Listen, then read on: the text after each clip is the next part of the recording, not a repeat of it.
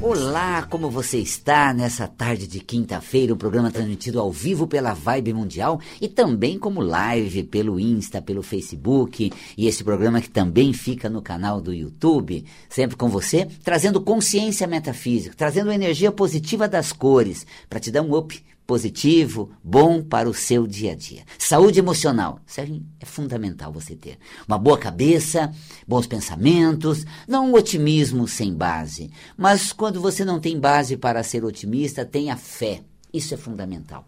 Tenha fé de que as coisas se encaixam. Aquela fé que nós buscávamos nos templos, com suas sólidas colunas que fundamentavam a nossa fé. E agora não estamos mais em contato com essas casas de oração, com essas casas de reflexão, com essas casas de conexão. E aí, sem o templo para fortalecer a fé, a minha pergunta é: você acredita? Pois é, nós já tivemos um plantio de fé tão poderoso dentro de nós. Crescemos fazendo toda uma, uma, uma relação é, com as religiões, fazendo contato religioso, fazendo uma conexão com o divino. Crescemos, desenvolvemos, chegamos nesse ponto da nossa vida e estamos na pandemia recolhidos, distanciados, e aí a grande questão: será que a fé plantada em seu coração germinou? Será que a fé tão cultivada nos tempos de oração fizeram realmente essa força interior nascer? Será que essa fé fez com que você tenha se tornado uma pessoa mais emo emocional, mais espiritual, conectado com a força divina? Ou ela ficou de lado e a racionalidade, a mente veio como um turbilhão de pensamentos, de angústias, de ansiedade, depressão e todas essas questões? Pois é, se essa avalanche toda é desconfortável, psicoemocional, que é da mente e da emoção, é porque a fé ainda não, não fortaleceu, não frutificou. Acredite, essa é uma força extraordinária. Não precisa ser um otimista, como um entusiasta, sem base algum. Tenha fé, é diferente. Com a fé você caminha consciente, com aquela relativa serenidade, buscando realmente um caminho bom e uma perspectiva melhor possível diante do contexto. Eu estou aqui ao vivo, só consigo interagir com você pelo telefone do ouvinte da Vibe Mundial, que é o 11 São Paulo 31710221. 31710221 e o 32624490. Esse é o telefone do ouvinte da Vibe Mundial. Eu só consigo interagir com você por esse telefone, tá? Na mídia social, tô aqui no Insta, no Face, fazendo live, mas não consigo fazer essa troca gostosa que você merece. Esse programa que vai ao ar às quintas-feiras a partir das 18h30, hoje nessa quinta 16 de, de setembro, um tanto chuvosa, aquela chuvinha, já tem uma chuva mais forte aqui na região da Paulista, agora aquela chuva branda trazendo assim uma atmosfera mais agradável, menos quente, menos é, sufocante, mais, mais leve, né, com a brisa de quando chove. Por isso, é gostoso a gente integrar com esse momento. Você em casa, no carro, retornando para o seu lar, onde quer que você esteja, encontre sempre um lugar agradável dentro de você. E participe das situações da vida, dando aquilo que você tem de melhor, o que cabe a você e é o que você tem para dar hoje, é o que você tem para fazer. Né? Traduzindo, é o que tem para hoje. Atue na vida dando o seu melhor, acredite no resultado o melhor possível, dando aquilo que você tem para a ocasião. E às vezes nós queremos nos tornar uma pessoa produtiva, uma pessoa uh, realizadora, uma pessoa uh, que executa coisas que são obras, que aparecem, que desenvolve, e muitas vezes nos vemos num momento em que só estamos vivendo. Aí é, é o momento de aproveitarmos e fluir pela vida, fazer um turismo existencial, como se você estivesse a passeio na vida. É, às vezes precisamos estar atuando, realizando, executando, e em muitos momentos estamos apenas vivendo. Aí viva! Mas, Valcapelli, o meu senso de produtividade, às vezes nós consumimos a produtividade. Fica em casa fazendo as suas coisas. Conforme você faz as suas coisas, você está movendo essa sociedade, assinando as suas, os seus programas e as suas assinaturas prediletas, você já está mantendo um grupo de pessoas que mantém aquela atividade. Lendo um livro, você está mantendo o escritor, a editora, a livraria, o que quer que você esteja fazendo. Você está movendo a economia, participando da vida, criando situações e que elas se tornam positivas, agradáveis. Faça isso tudo. Val Capelli, vou lá no Netflix no final da tarde, assisto o meu filme. Não estou fazendo nada que em produtividade está fazendo muito, porque aquele filme foi produzido, tem um, um, um um cineasta, tem aquela equipe de autores, de atores, tem a produtora, depois tem o Netflix, tem toda uma estrutura feita, mantida por você que prestigia, que paga o valor que você pode, usufrui daquela condição e você move. Só existir você já está fazendo algo na vida. E se na fora de você você não encontra nada, você está dando é, continência, guarida, para centenas de milhares de células que habitam o seu corpo. Um universo infinito de micro-organismos participando do seu corpo. E o fato de você estar vivo já está realizando uma obra extraordinária. Seu coração pulsando, jorrando sangue, suas glândulas secretando hormônios, seus órgãos trabalhando, produzindo energia, é, produzindo ação, movimento. Você tem um veículo da vida em plena forma de ação, movimento. Se ainda alguma área está adoecida, você tem todo esse complexo a seu dispor e ainda a capacidade de regenerar é, de tornar ele um tanto ativo. E quando o corpo fica doente, metafisicamente, o que está acontecendo com você? Por isso eu abro as linhas 31710221, onde você faz a pergunta sobre uma determinada doença e a gente compreende o que representa metafisicamente ferir aquele órgão. O que representa metafisicamente você é, causar um dano, né, que é esse processo somático das nossas emoções. Que emoção está por trás de certas somatizações. Quais são as emoções que estão ali? Então, a metafísica da saúde faz esse intercâmbio entre a consciência e o plano emocional somatizado no corpo. O corpo guarda registro de sensações, sentimentos, de cristalizações de comportamento, e isso tudo somatiza em forma de doença. Quando falamos fora, no ambiente em que você atua, no meio em que você participa, neste momento, falamos que a vida reflete no ambiente externo aquele conteúdo que está emergindo do seu mundo interno. Quando você está no bem, boas coisas acontecem. Quando você está na paz, tudo flui com serenidade. Quando você está na fé, descortina-se as oportunidades. Portanto, aquilo que você está produzindo dentro de você está sendo deslocado para o ambiente em torno de você. E é exatamente aí que você produz essa obra da vida, que ela não é somente manifesta no seu corpo, mas também no ambiente. A saúde física é uma consequência de uma boa relação com o ambiente externo. E isso tudo é norteado pelas suas emoções, como você sente o processo. Por isso eu costumo dizer que cada órgão remete a uma área da experiência. Os rins, a experiência do relacionamento.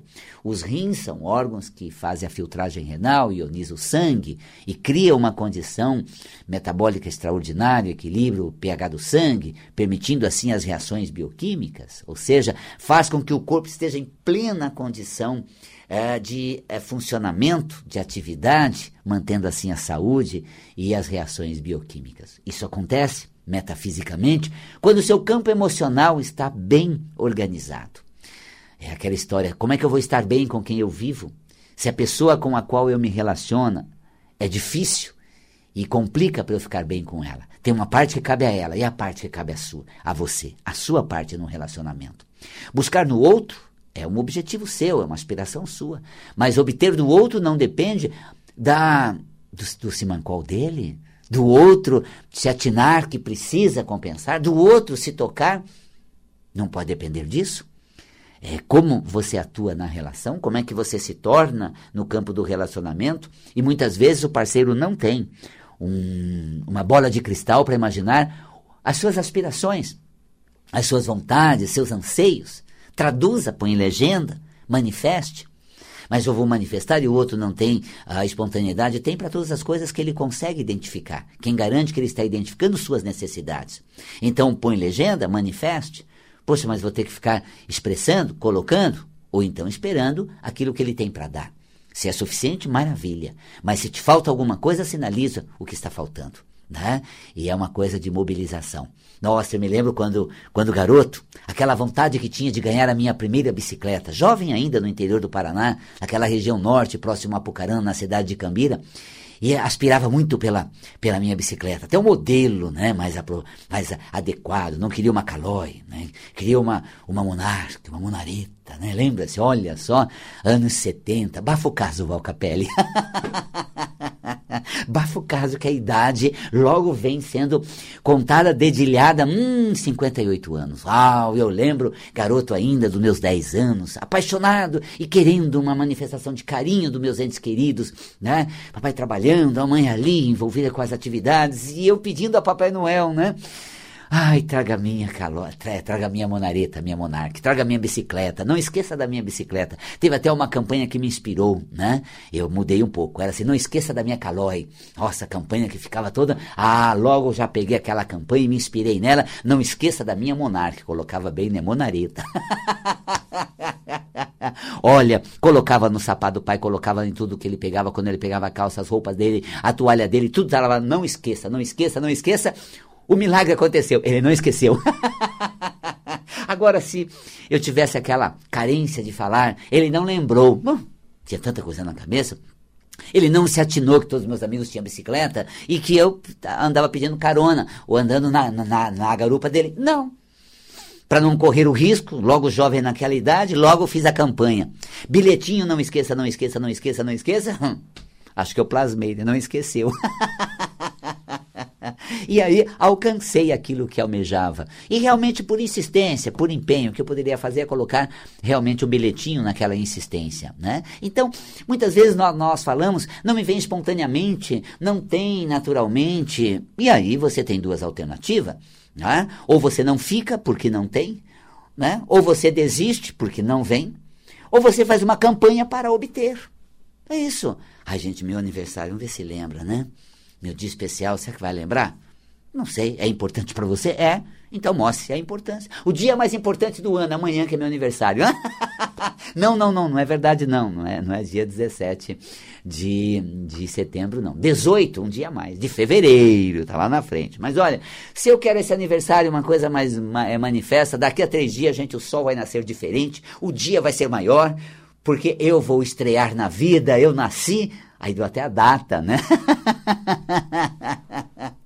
não, Valcapera, isso não tem graça. Eu quero que as pessoas mostrem o carinho que elas têm por mim, lembrando espontaneamente. A pessoa tem tanta coisa. Aliás, você quer fazer parte da mente dela, da lembrança dela ou do coração dela? O coração, o coração não tem razão, não tem data, não tem essa, esse critério. Para o coração é assim, um dia não é o seu, você é o, todo o meu, todo dia do meu ano. Pronto. Nossa, Valcapello, não acredito que você vai dar umas dicas dessa, né? O seu aniversário é todos os dias porque você estreia do meu lado 365 dias por ano. Ai, deixa os homens ouvir isso. Ah, gente, eles vão colocar lá, né? Quando você falar, esqueceu de hoje? Não, claro que não. Hoje é hoje. E que dia é hoje? Dá até do, do calendário. Né? E não te lembra nada isso? Não, não. Não lembro o meu aniversário? Não, teu aniversário eu lembro todo dia que eu acordo, eu vejo você comigo, curto muito, agradeço por estar do teu lado, 365 dias do meu lado. Aí se os homens escutam isso, gente, nossa. Mas eu quero colocar o seguinte: às vezes você põe um critério de prova de sentimento num campo que não é do sentimento, é do pensamento, é da lembrança, é da coerência, é da razão. É muito fácil colocar lá a agenda é todo lado e tudo que você acha legal. Eu, eu tenho por você uma grande estima. Na hora do vamos ver, eu estou do seu lado. Na hora de participar com você, eu realmente sou ponta firme. Isso é que conta. E o que eu sinto por você? Ai, gente, muito amor. Então, assim, se eu não me atinar às pequenas coisas, se eu não der importância àquilo que é importante para você, talvez eu não tenha o mesmo senso de importância que você. Mas eu garanto uma coisa: eu tenho você inteira dentro de mim. É, isso sim é sentimento. Então, às vezes, nós esperamos uma manifestação espontânea, mas não observamos todo o campo da psique.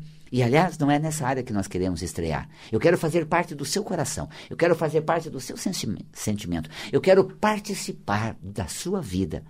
E eu lhe digo: você já faz parte do meu sentimento. Você mora em meu coração, habita meus mais profundos sentimentos. E você convive comigo e torna a minha vida cada vez melhor. Isso sim. Ah, mas o meu dia é um calendário, o meu momento, uma lembrança.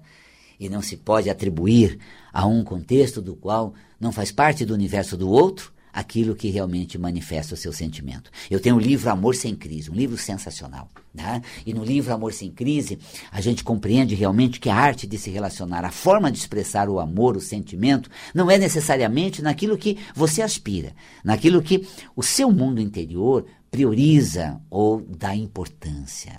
É importante para você. E você é importante para o outro. Não necessariamente todas as coisas que você elege como importante importa ao outro. É claro, o amor desperta né, um interesse. Você se interessa pela pessoa. Você tem um interesse para com ela. Então, eventualmente você esquece de uma, de uma certa programação dela, mas você tem todo o interesse em olhar para ela, em participar dela. Por isso que as pessoas reclamam, né? Ah, você não tem interesse pelas minhas coisas. Pode ser um distanciamento afetivo, sim. Mas quais essas coisas e quais eu elejo? Será que essas coisas as quais eu elejo realmente é, é, elas, elas fazem parte do seu universo? Né, no seu nível de importância, você se importa com ela. Então é isso. Claro, é um grande sensor. É, é, o interesse que eu espero que venha é um depósito de sentimento, mas às vezes você me traz da maneira que você tem. A sua linguagem afetiva é essa. Quantas vezes eu ouço na queixa do, da, do, das crises de relacionamento essa questão, é, mas eu lhe coloco isso, eu lhe proporciono aquilo, eu participo no outro. É, e aí você diz, mas não é o que faz parte da minha escala de valor emocional. Isso eu não, eu não considero importante. Mas eles assim, eu considero, para mim isso é importante, isso eu sei. Então é a linguagem afetiva que o outro tem. Veja a bagagem que ele traz, a forma como ele se relacionava com os entes queridos dele. Daquela forma, não tinha outro jeito. Então ele não conhece outro jeito. Ensine a ele, compartilhe com ele, busque dele essa qualidade que é sua, só sua. Bacana, né? Gosto muito de levantar essas questões. E às vezes é, somos displicentes, e aprendemos, isso é importante para você, ok, vou dar importância a isso.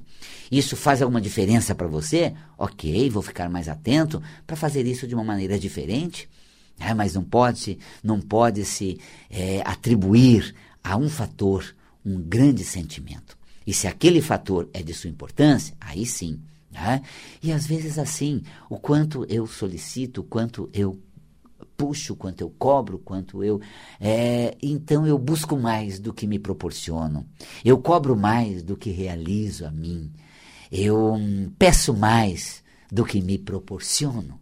E aí é uma descompensação, porque eu que me esqueço não sou lembrado. Mas se eu me lembrar, eu farei ser lembrado. E é interessante se lembrar, sempre de si ter essa, essa conexão com você. Nós não aprendemos isso, viu? Na escola da vida não, não nos é ensinado geralmente. É, às vezes fala, ah, isso é dos teus pais, isso é da tua. Isso vem de família, isso vem de criança, isso vem de berço. Às vezes é uma mistura, é, eu diria, é, da psicanálise, do Freud, onde coloca que nós herdamos isso dos pais. É muito importante compreender esse pressuposto teórico da psicanálise, de que nós somos constituídos pela bagagem é, psicoemocional que herdamos dos nossos progenitores. Por isso, como foi a nossa é, gestação, impregnou na gente componentes que nos tornaram do jeito que hoje nós estamos ou somos. Quando você concebe uma questão psicanalítica, isso é da tua mãe, isso é do teu pai, isso é de berço, isso é intrauterino, isso é da tua família. É, será que estamos falando que essa foi a escola que você teve? Assim podemos imprimir nisso uma visão espiritual. Claro, a escola que você teve ensinou de um jeito.